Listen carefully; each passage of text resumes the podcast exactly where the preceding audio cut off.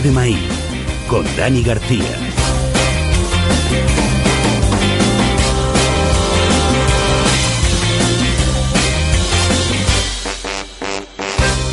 Esta semana estamos grabando el 4 de julio, aunque sé que muchos de nosotros os vais a escuchar el programa durante la semana y no hay día más beisbolístico en todo el año que el 4 de julio, día de la fiesta nacional en Estados Unidos. El juego de la pelota y el día de la independencia van de la mano. Play ball.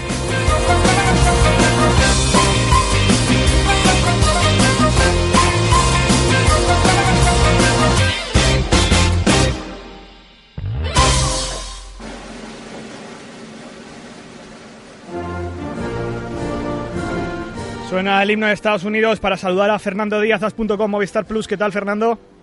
Hola Dani, ¿cómo estás? Grabando, como he dicho, el 4 de julio. Hoy hay una buena tirada de partidos en un día beisbolístico por excelencia. Es verdad que hay gente que nos escuchará durante la semana y le vendrá esto un poco a toro pasado, pero es un día de béisbol, igual que el fútbol americano tiene el Día de Acción de Gracias y el baloncesto, la NBA, tiene el Día de Navidad.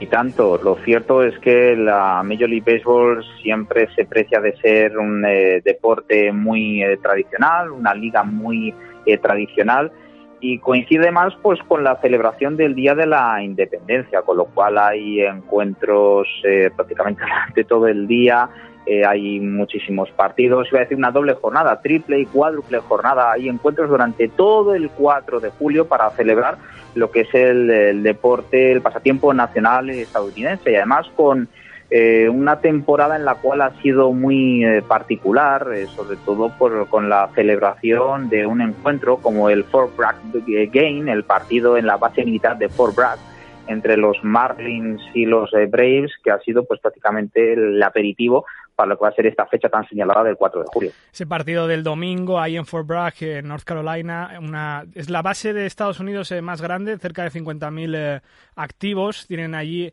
los eh, norteamericanos y ese partido ante creo que 10.000, 15.000 personas en un campo construido en medio de la base que bueno, un poco enarbola y enaltece todo esto que tienen eh, los estadounidenses con este día tan patriota de familia, barbacoa, fuegos artificiales, compartido incluso a las 11 de la mañana es cuando se abre la jornada, creo que son 14 o 15 horas, ¿no, Fernando, de partidos tenemos? Sí, una auténtica barbaridad. Eh, lo más, eh, a menos anecdótico de ese partido en la base militar de Fort Bragg es que la ubicación de ese estadio eh, era un antiguo campo de golf en desuso. En apenas cuatro meses se habilitaron todo lo que es una instalación, un campo provisional con aforo para 12.500 personas. Y más allá del resultado, porque es lo de menos, es sobre todo pues la celebración de una fecha y sobre todo de una eh, simbiosis, de una unión tan, eh, tan íntima como hay la del, la del béisbol con el ejército de los Estados Unidos. Bueno, vamos al meollo, vamos a la actualidad, donde tenemos seis líderes de división, yo creo que bastante destacados.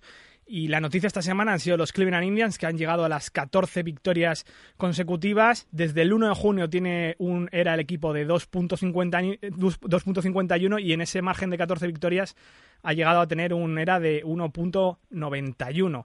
El equipo de Cleveland, que creo que ha sido el, ha igualado el récord de franquicia, ¿no? Con 14 victorias seguidas, Fernando.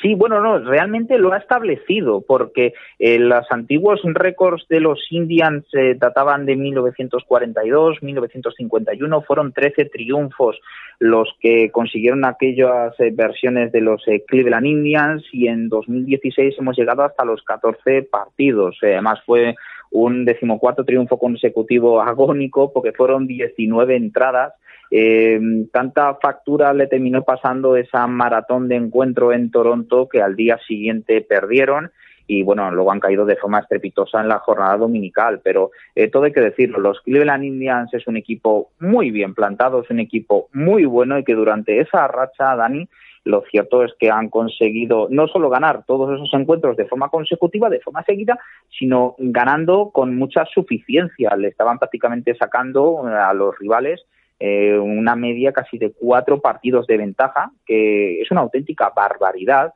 Y esto lo que ha colocado, lo que ha hecho es eh, que los Cleveland se hayan situado en el mapa, están ahí y es un equipo que amenaza con eh, no marcharse en lo que resta de temporada regular.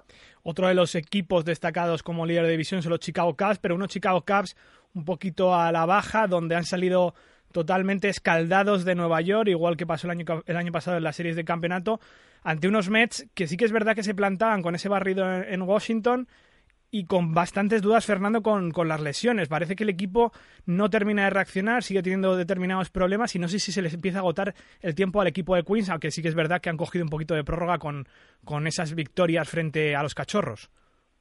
Yo creo que no, yo creo que no hay que sobre reaccionar. Es verdad que los eh, New York Mets eh, no estaban pasando por su mejor eh, o no estaban pasando por su mejor momento.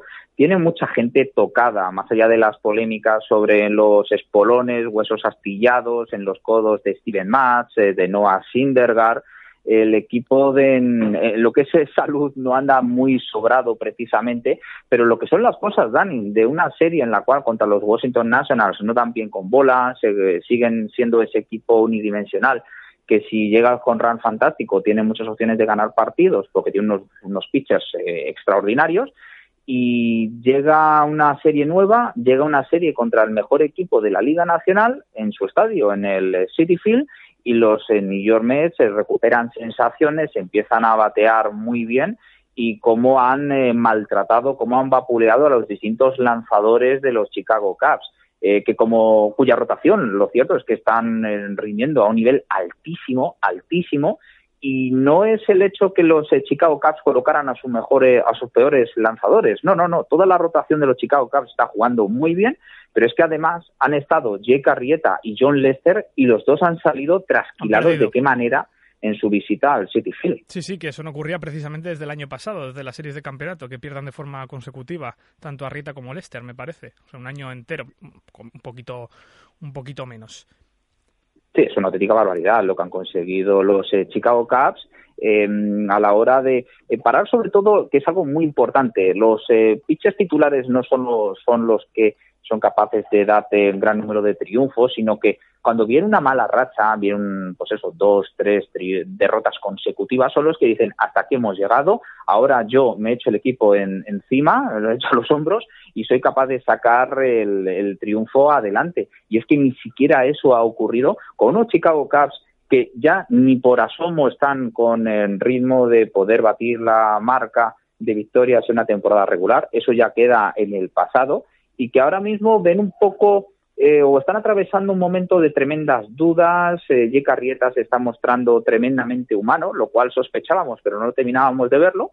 Y ahora mismo los Chicago Cubs no tienen que perder el mando de, la, de lo que son las operaciones, del título de división, tienen una ventaja extraordinaria sobre su más inmediato perseguidor, pero por eso precisamente la temporada es tan complicada. Esto es una maratón, no es un sprint, es uno de los proverbios que se dice en este deporte, y por muy fuerte que empieces la primera mitad del año, a lo mejor la segunda mitad se te hace muy, muy larga. No creo de todas formas que esto es lo que vaya a ocurrir con los Chicago Cubs.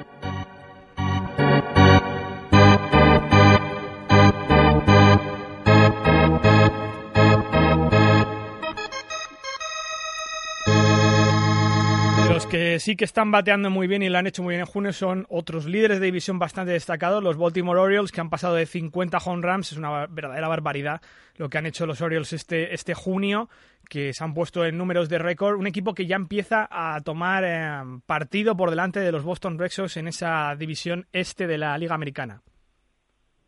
Sí, una más que notable ventaja la que están teniendo. Eh, eh, si incluso me apuras, Dani, es que los líderes de división marchan muy destacados sobre sus más inmediatos eh, perseguidores y los Baltimore Orioles, que a lo mejor no era uno de los equipos que contaban con muchas esperanzas o muchas opciones de estar mandando en su división, además con una notable ventaja a estas alturas de temporada, pues es precisamente lo que está ocurriendo. Un ataque demoledor liderado por el candidato a MVP Manny Machado, eh, prácticamente no hay ningún out eh, sencillo. El bullpen es una auténtica maravilla, muy bien gestionado por parte de Paxa Walter y la rotación hace un trabajo bastante limpio, bastante aseado y tiene a un pitcher como Chris Tillman que se está postulando como el absoluto pitcher número uno de esta rotación de los Baltimore Orioles, que mantiene a su equipo en los encuentros y luego deja o da rienda suelta a un ataque que es capaz de conseguir muchísimos con runs, como han demostrado en el mes de junio. Otro de esos líderes que ha tomado partido, que está dejando a su perseguidor atrás son los San Francisco Giants. Fernando, coméntame, sobre todo porque me ha preguntado gente más novata en el deporte, el tema de Madison Van Garner en el line-up esta semana, que le metieron de, de bateador, tenía 17% más o menos, creo que era 175 el, el porcentaje de bateo, pero me preguntaban los novatos que esto no ocurría desde hace mucho tiempo, que habían leído noticias y que era exactamente lo que está haciendo Madison Van Garner en el line-up, en la alineación de bateo por parte de los Giants. Bueno, hay que tener en cuenta que ese partido del que estamos hablando eh, fue el partido entre los San Francisco Giants y Oakland Athletics contra su rival de la Bahía. El partido era en el colisión de Oakland, con lo cual es reglas de la Liga Americana, esto es, tenía que batear o, tiene, o existe la posibilidad de que alguien haga de bateador designado. Eh, no existe la obligación a que bate el pitcher o bate el bateador designado. Normalmente es lo que se hace, porque un jugador de campo, un jugador de posición, suele ser bastante eh, un jugador bastante mejor a la hora de batear, a la hora de producir, que un pitcher. Pero claro, es que Madison Van Garner no es un pitcher cualquiera. Más allá del hecho de que sea la estrella de los eh, San Francisco Giants, es un eh, pitcher peligroso a la hora de conseguir home runs. Y fíjate, es que en las últimas tres temporadas ha conseguido 11 en sus últimas 183 comparecencias al cajón de bateadores. Eh, promedia más home runs eh, por cada turno de bateo que sea preciso para poder sacarla del campo que, por ejemplo. Bryce Harper o Josh Donaldson. Estamos hablando de los MVPs del año pasado. Ah, casi nada lo de Madison Mangarner. Y es ni más ni menos un, guiño a un Madison Mangarner que le gusta flexionar los músculos, que es un tipo ultra competitivo y que ojalá que de alguna manera le veamos en el Home Run Derby. Ojalá, ojalá. Eh, respecto a esto, termino de contestar la duda, como ha hecho Fernando, hay un artículo muy bueno en sportsmanjose.com de, del designated hitter, del bateador designado, para que entendáis cómo funciona esta regla, que está en la Liga Americana y no está en la Liga Nacional. De hecho, creo que lo hizo John Molinero, creo recordar, y además contó la historia que viene, que viene atrás y la polémica que hay, que de hecho se sigue presionando con el tema de que la Liga Nacional implemente esta regla del bateador designado. Eh, vamos con las series de la semana. Vamos a recomendaros qué ver esta semana.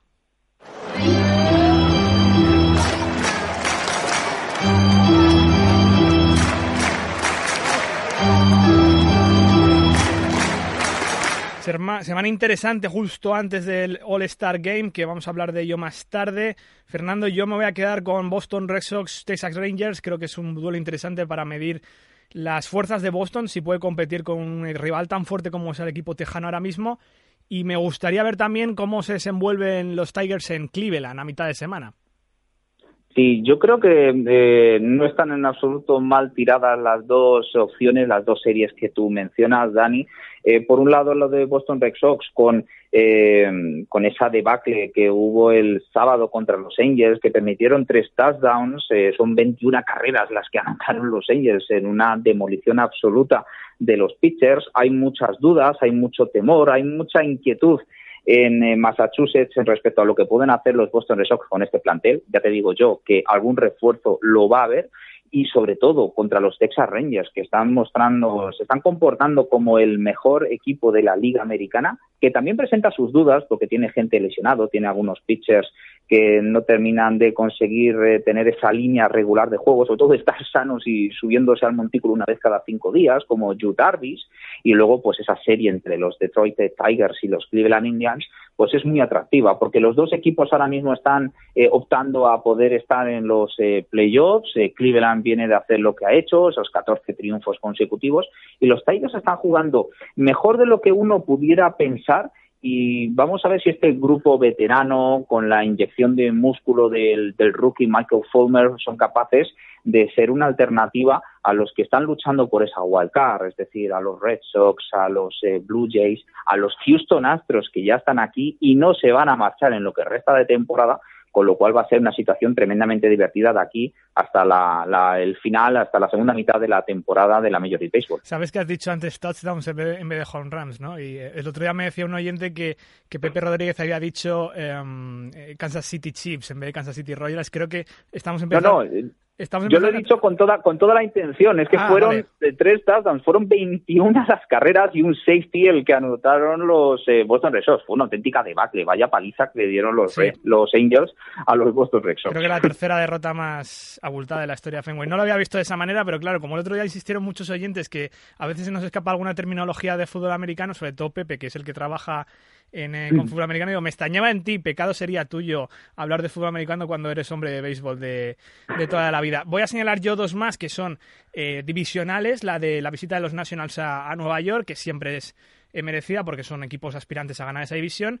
Y luego hay dos duelos divisionales en la centro de la Liga Nacional, que es Pittsburgh, Chicago Cubs el fin de semana y a principios de semana Cardinals Pirates. Oye, Fernando, una cosa más quería comentar contigo. Em, eh, ha salido esta semana cierta polémica con un tema de ligas menores. Una congresista o varios congresistas querían hacer una proposición de ley para, para digamos, que el, que el salario mínimo dentro de las ligas menores no, eh, no creciera demasiado. Quieren verlo como, como algo de aprendizaje, no como no como un trabajo en sí, ¿no?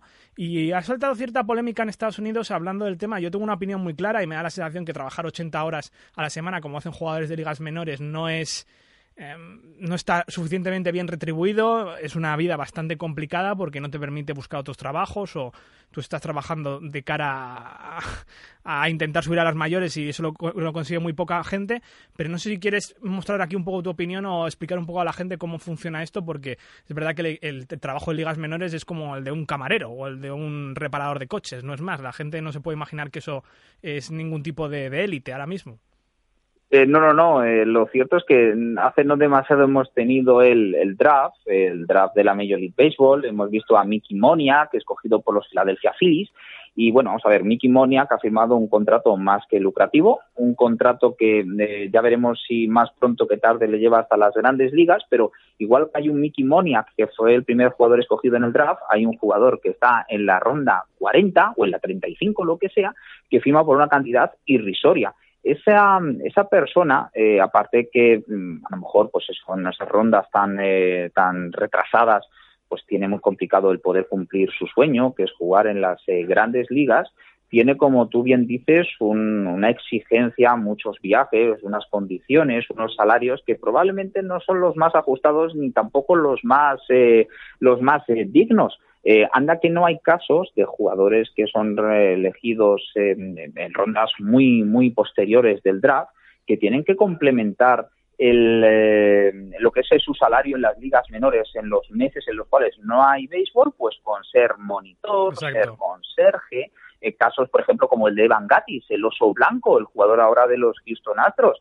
los periplos de los jugadores de las grandes estrellas eh, es una historia bien distinta a que puede ser el soldado raso, el jugador clásico de ligas menores, que mm, tiene un objetivo y un sueño que es jugar en las grandes ligas, pero cuyo trayecto y cuyo eh, cuya trayectoria, cuya carrera deportiva en las ligas menores, pues no es precisamente que sea un camino de rosas. Y todo lo que sea para eh, hacer esta situación un poco más justa, un poco mejor retribuida, a mí me parece una decisión muy acertada, la verdad.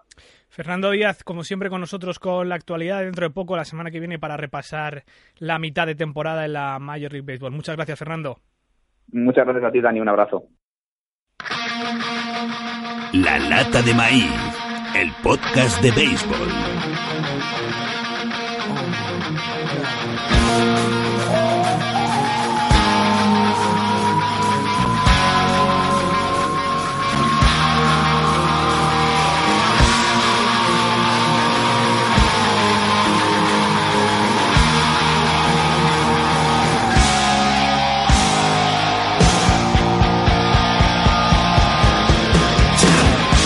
Ya sabéis, hemos ido contando las College World Series las últimas tres semanas aquí en la lata de, maní, la lata de maíz, que han acabado con la gran sorpresa de la victoria de una universidad pequeña, algo desconocida y que participa por primera vez en su historia en las series colegiales. Ha ganado Coastal Carolina.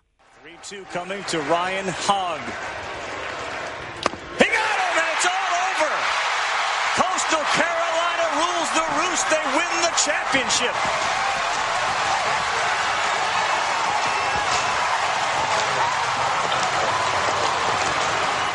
Y quien nos lo ha contado estas tres semanas es el especialista en béisbol colegial, Ramiro Blasco, ¿qué tal? ¿Qué tal, Dani? Muy buenas tardes. Con esta victoria de los Chanticleers, la primera de su historia en apenas 30 años de historia de la universidad. La primera, la primera de su historia, las primeras series mundiales eh, colegiales de, su historia. Bueno, se enfrentaban, por un lado, Arizona con, con todo el peso de su, de su tradición, con sus 17 apariciones en series mundiales, con sus cuatro, con, con sus cuatro títulos. El último, pues, pues en el, en el 2012, hacía cuatro años. Por otra parte, la absolutamente debutante de, Coastal Carolina, que al final se acabó llevando el, el título. Y de forma épica, además. Tercer partido suspendido por el granizo, un granizo de mucho cuidado. Al día siguiente los Chanticles salvan un 4-3 en la novena entrada con la segunda y la tercera base cargadas y tres bolas y dos strikes para el pitcher cerrador. De forma, además, y sobre todo remontando la, eliminatoria también. Así es, porque empezamos en el primer partido. El primer partido era, era el fundamental, siempre lo ha sido desde el nuevo formato del, del 2003, solo en dos ocasiones el equipo que había perdido el primer partido conseguía ganar el, la final del campeonato. Y este primer partido es que le salió perfecto a Arizona. Conseguía un, un 3-0 con la aparición de JC Cloney, eh, lanzando para, para los Wildcats.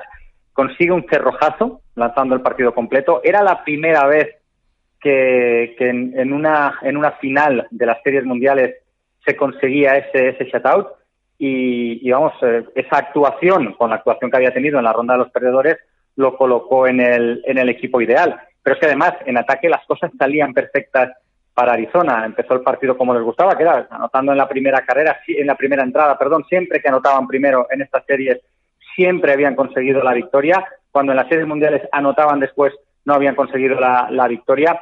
Y lo cierto es que aquí empezó anotando Cody Rammer, luego sería protagonista desgraciado en, en el tercer partido, volvería a hacerlo en la séptima y ese 3-0 final, eh, la verdad es que dejó las cosas sentadas, las dejó muy claras y parecía muy difícil que pasara lo que iba a pasar. Empataron la eliminatoria y lo que hemos contado antes, el tercer partido se suspendió por el granizo y acabó ganando de forma épica el equipo de Coastal Carolina para esas series mundiales. El MVP Andrew Beckwith, ¿qué nos puedes contar de él? Yo creo que es un, un MVP merecido. Eh, cierto es que cuando él en el, en el tercer partido, cuando en la, en la sexta entrada se coloca 4-0 Coastal Carolina con esos dos fallos de, de, Cody Rammer, solo había hecho dos fallos en, uh, en todo, solo había dos errores de Coastal Carolina en todas las series mundiales y dos errores en la sexta, en la sexta entrada y además de la mano de pues posiblemente su no digo su mejor, su mejor defensor, pero desde luego Cody Rammer es un jugador básico que de hecho, pese a los dos errores en la, en la sexta, eh, está en el, en el equipo ideal. Esos dos errores provocaron dos carreras, después totalmente mareados, eh, consigue eh, George Kennedy, consigue los dos, Young consigue un, un home run de dos carreras, se colocan 4-0 y lo cierto es que ya en esa parte baja de la, de la sexta entrada, Andrew Beckwith estaba ya bastante cansado, habían sido demasiados partidos y, permitió dos carreras. Ya el partido se colocó con ese 4-2 que luego sería el 4-3 que comentaste, en, uh, que, has comentado ya en la, en la, última entrada con, con, dos jugadores en posición de anotar y, y con Ryan eh, bateando al, al, aire frente, frente al Cunningham. Pero lo cierto es que ha sido, ha sido sin duda alguna el, el, jugador más destacado y es un premio merecido. Este año además ha conseguido el récord de victorias, un 15 a 1, se ha hecho en toda la temporada. Ganó el Greg Olson, el, el más prestigioso premio del, del, béisbol amateur estadounidense, otorgado además en función pues, de la progresión de ese jugador, no solo el mejor jugador. Y lanzó con victoria los tres partidos fundamentales de las series eh, mundiales colegiales. El primero del campeonato, el primero de la final de brackets y el, y el decisivo de la, de la final, con lo cual entiendo que pese a esa, esa salida, ¿no? esa, esa idea del último partido es sin duda alguna un, un, un mope eh, merecido. Estas College World Series, eh, Ramiro, son siempre un gran escaparate para muchos jugadores que quizás alguna vez veamos en las ligas mayores. Ya hemos hablado muchas veces de, lo que cuesta llegar a, la gran carpa desde que estás en high school, si pasas por college, ligas menores. De todo lo que has visto estos, estas semanas, ¿quién crees, qué nombres crees que pronto veremos por eh, el gran show y que nos empezarán a sonar ya a nuestros oídos?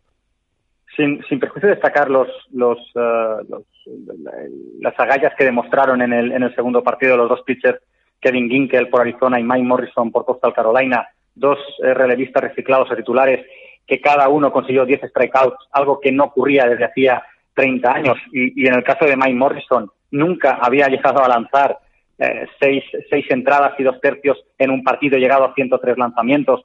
Se colocaron allí, porque aquí las necesidades de picheo en, con tantos partidos a veces hacen que, haya mucha reconversión y la verdad es que demostraron mucho carácter. A mí un jugador eh, que quiero destacar, un jugador que me ha gustado muchísimo, que es David Parrett, el catcher de Coastal Carolina, llegó a las, a las series eh, mundiales con un 130 de bateo, un grandísimo defensor, pero se convirtió en estas, en estas series mundiales colegiales en, en, un, en un exceso bateador. Lo cierto es que eh, se recuerda a esos, a esos catchers tipo Salvador Pérez. Que son grandísimos defensores y que además eh, luego cuando viene la hora de la verdad sacan el bate a pasear y batean como cualquiera y consiguen impulsar carreras y consiguen y consiguen carreras como cualquier otro compañero de, bates más solventes.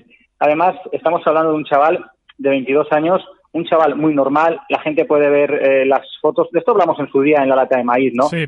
Eh, las diferencias que hay entre las entre las figuras del, del béisbol colegial y luego lo que es el, baloncesto o el, o el, fútbol universitario, ¿no? Es decir, aquí no hay ni trajes caros, hmm. ni cadenas, ni, ni la abuela llorando, ni un montón de tías esperando a la salida, ni toda la comunidad hablando de que son los tíos más grandes y que ayudan a las viejas a pasar los pasos de cebra. Este chaval es de Edmond, Oklahoma, una ciudad eh, que, que, es de rugby, nos podría hablar de ella Ángel Luis Carrillo, y es un tipo que trabaja sin experiencias, siempre callado, siempre en la parte de atrás, del bus y que sabían sus compañeros, estaban convencidos que iba a hacer unas grandes series mundiales colegiales.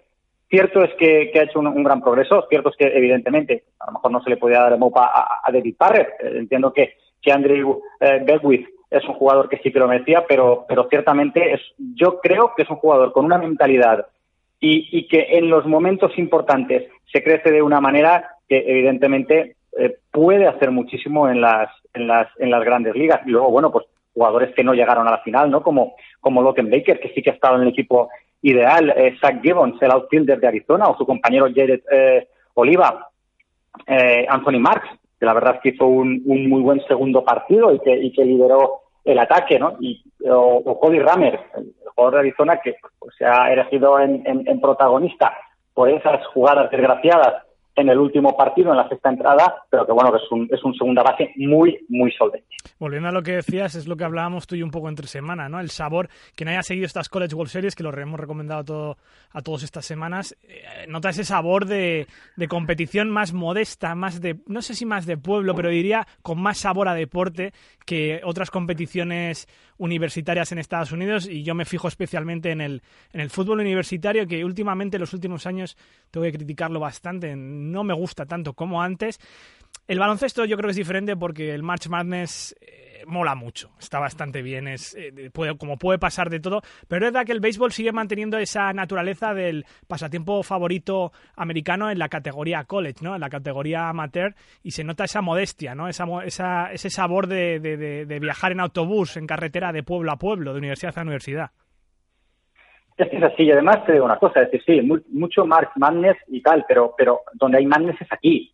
En todas las apuestas y para todo el mundo y para todos los analistas han llegado a la final los dos que no esperaba nadie. Y te ha ganado la final el que no tiene ninguna historia. eso, eso vale. Y no, y, no, vamos a criticar a ningún otro deporte. Pero sí, en, en, en, en, baloncesto, al final más o menos sabes quién va a llegar. Hay muchas sorpresas, pero sabes más o menos quién va a llegar. Y eso que aquí el sistema es de doble eliminación. Es decir, aquí pierdes un partido y tienes la oportunidad de recuperarte. Pero nadie podía esperar que llegara esta gente. Y por supuesto que hay mucha más modestia.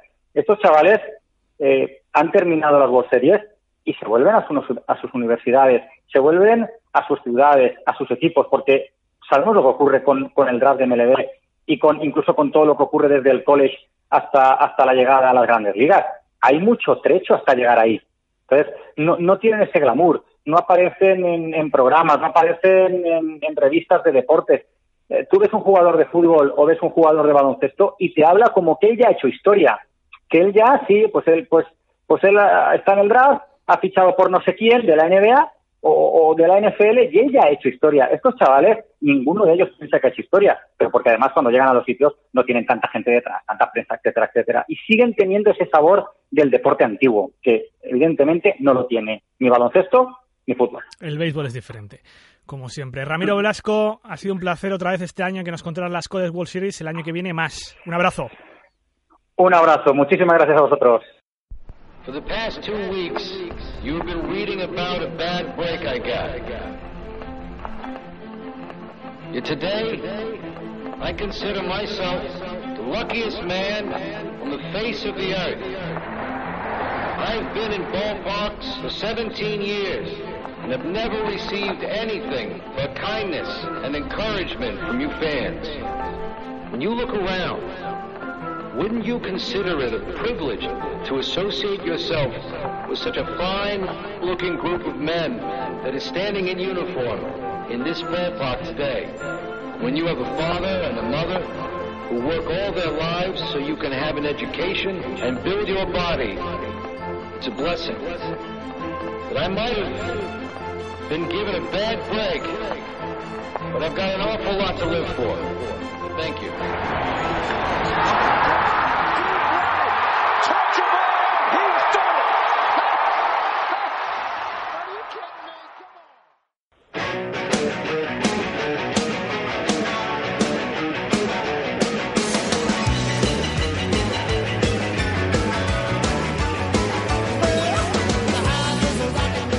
Stevie Ray Vaughan, uno de mis eh, guitarristas preferidos, la verdad, mm, nos dejó pronto.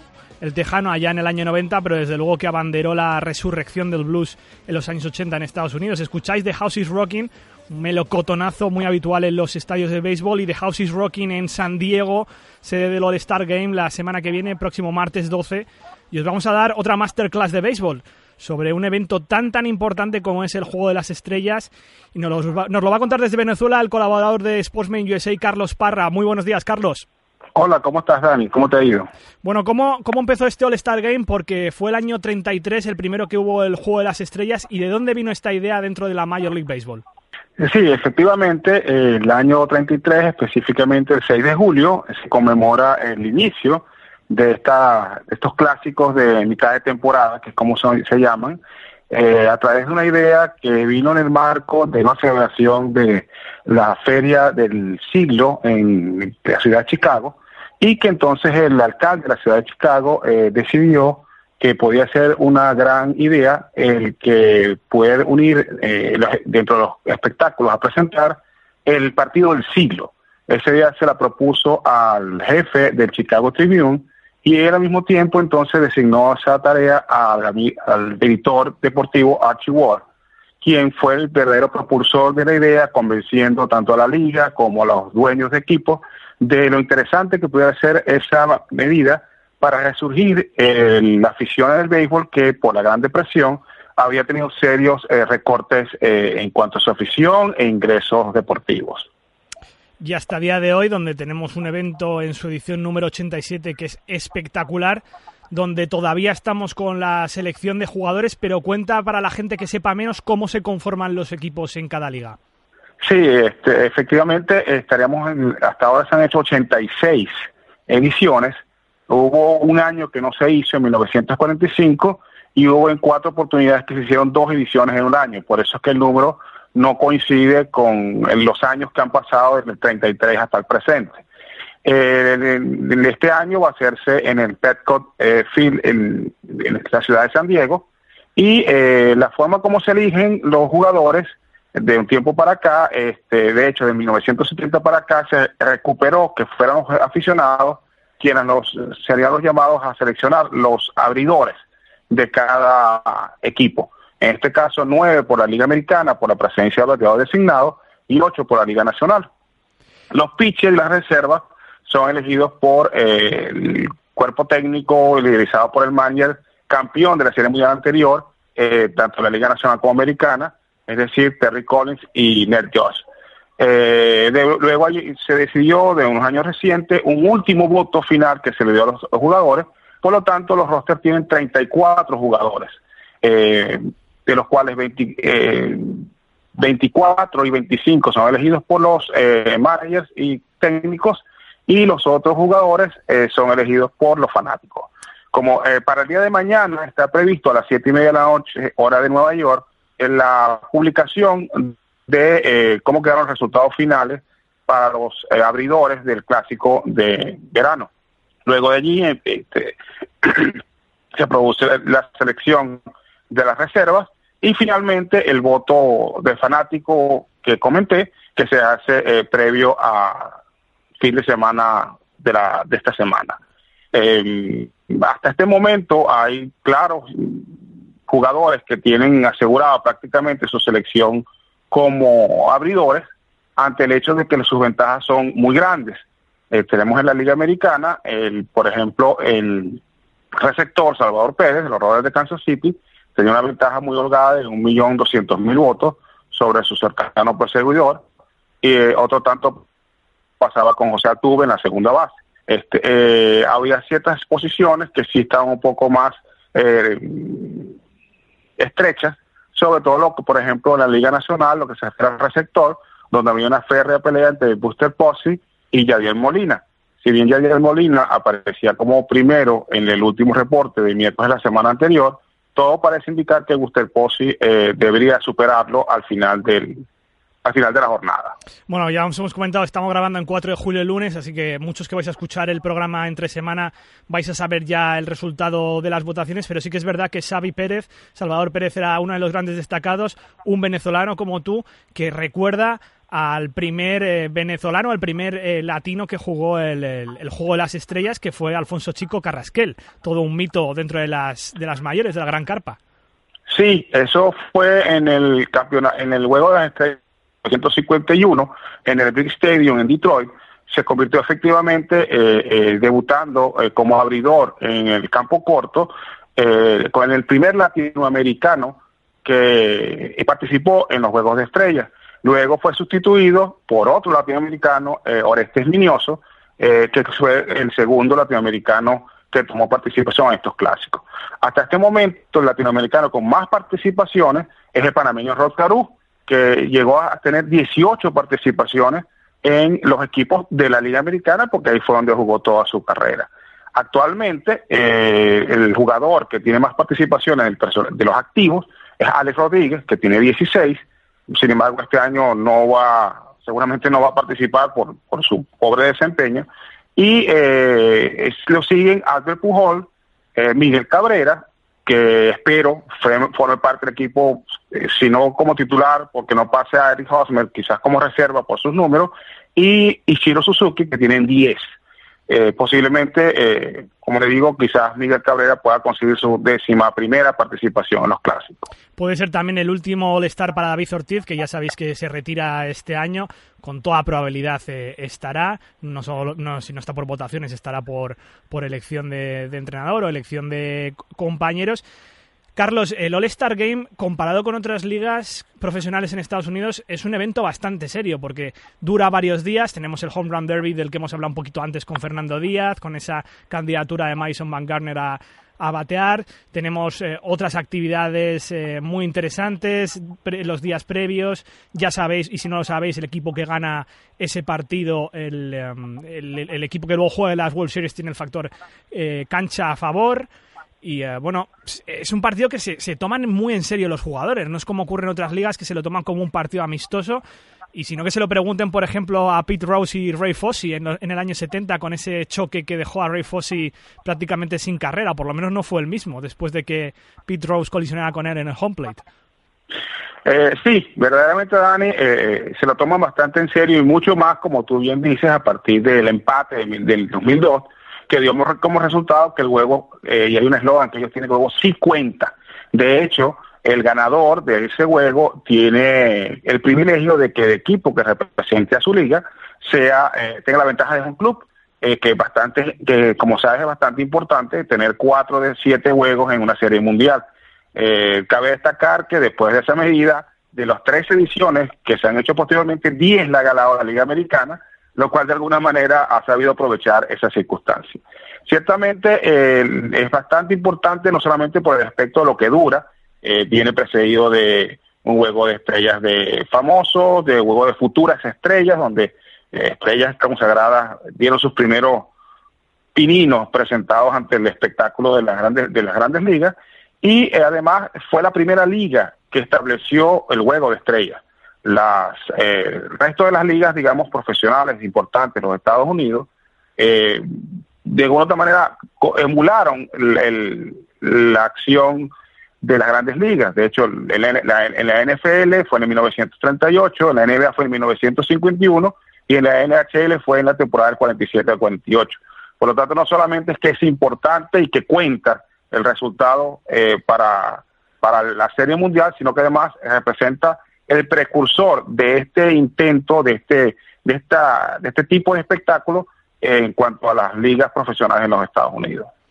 Pues muy atentos al All-Star Game la semana que viene, el día 12, al Home Run Derby y todas las actividades de antes, porque de verdad, de verdad que recomendamos verlo. Es uno de los grandes eventos del béisbol durante todo el año y ha sido un placer tener a Carlos Parra desde Venezuela contándolo también. Un abrazo, Carlos. Gracias, igualmente. Suerte para todos.